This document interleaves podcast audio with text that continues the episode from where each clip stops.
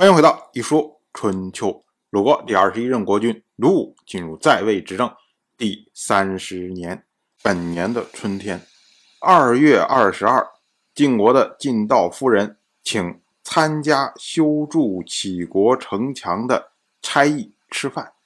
我们之前讲啊，去年的时候，晋道夫人要求晋国国君晋彪去帮助杞国修筑城墙。所以呢，晋彪就召集诸侯，然后一块儿前往。那当然，晋国这边也相应派了差役过去去干活。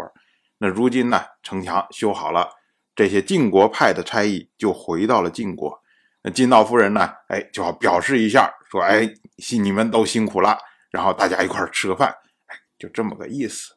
那这些差役中呢，有一个是绛县出来的一个老人，因为他没有儿子。所以呢，自己就跑去服役。那如今呢，金道夫人请吃饭，自然他也去参加。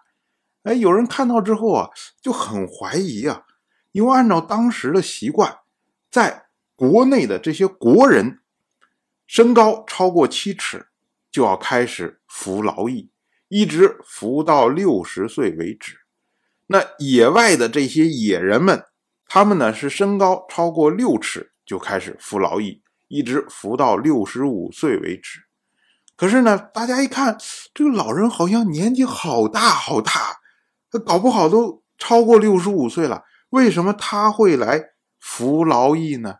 所以呢，大家就问起他的年龄，结果这个老人就说啊：“臣是小人，不懂得记录年岁，臣只知道臣出生的那一年正月初一是甲子，到现在臣。”已经活了四百四十五个甲子了，最后一个甲子距离今天正好二十天，这是个数学题啊！大家一想，哇，好复杂呀！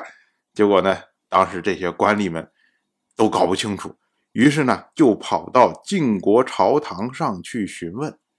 当时呢，晋国的乐师师旷在那儿，一听说，马上，哎，他脑子里面就算出来了。他说啊，这个人呢，他是出生在。鲁国大夫叔彭生在城匡和我们的大夫稀缺会面的那一年，那一年呢，敌人讨伐了鲁国，鲁国大夫叔孙得臣在咸击败了敌人，俘获了长笛乔如、长笛毁、长笛豹，然后呢，就用这些人的名字来为自己的儿子命名，由此算起来的话。他应该是七十三岁了。那晋国大夫史昭他在旁边评论说：“啊，孩子上面有一个二字，下面是一个六字，把二拿下来和六放在一起，就是他在这个世界上的天数了。”我们要说啊，史昭说的非常的玄妙，他是用了一个猜字的方式来隐喻。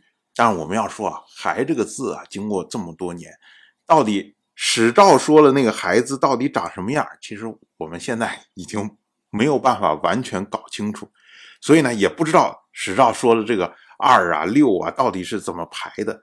但是呢，史照他的意思就是说，这个老人在世界上存活的天数就是以二和六来组成的。哎，这是个谜语，没有直接说数。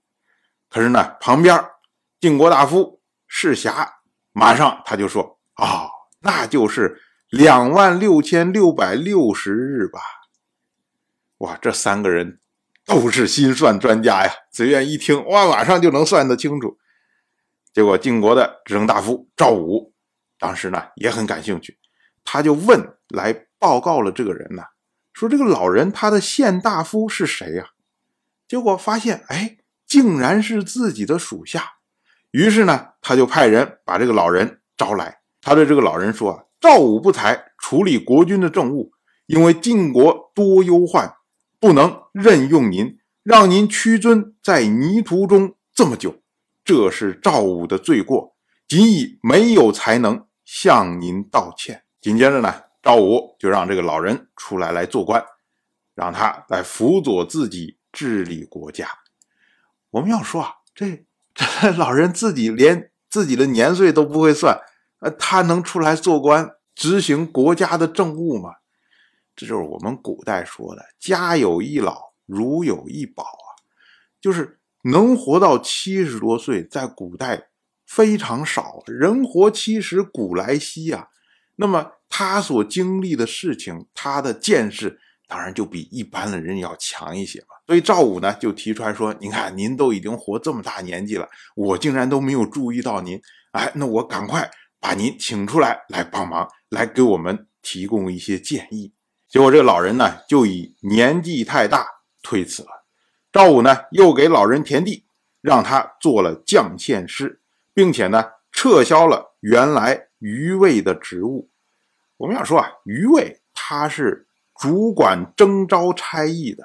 那如今呢，这个老人七十三岁，明显超过了六十岁和六十五岁的这个应招的最高的限度。可是呢，余尉竟然。还把他招来了，这是违反法度的行为，所以呢，要把他免职。那为什么要让这个老人做将县师呢？所谓将县师啊，将就是指这个老人所住的将县，那么县师呢，他是掌管地域的，专门负责去了解地方每家每户的情况的这样的一个职务。那赵武让这个老人做将县师，其实就是让他。为国君办理免除差役的事情，就是说你自己是被人误抓了差役，所以呢，我现在让你去了解具体的情况，看看谁不应该服差役，你就帮他免除差役。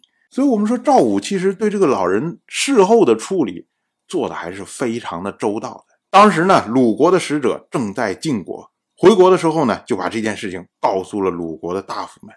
结果，鲁国大夫季孙树他就评论说：“晋国不可小看呐有赵武为大夫，世侠辅佐；有史赵师旷为顾问；有杨蛇溪女侯为国君师宝。朝廷中多君子，岂可小看呢？我们努力侍奉就是了。当然，我就这么一说，您就那么一听。感谢您的耐心陪伴。”《一说春秋》的第一本图书《惊泽》已经正式出版，《惊泽》收录了从春秋开篇到郑国国君郑务生去世的春秋故事，加上多篇的番外回声以及年表、人物关系图、春秋经原文等辅助内容，方便大家和音频参照阅读。有兴趣的朋友，快去公众号《一说春秋》看看吧。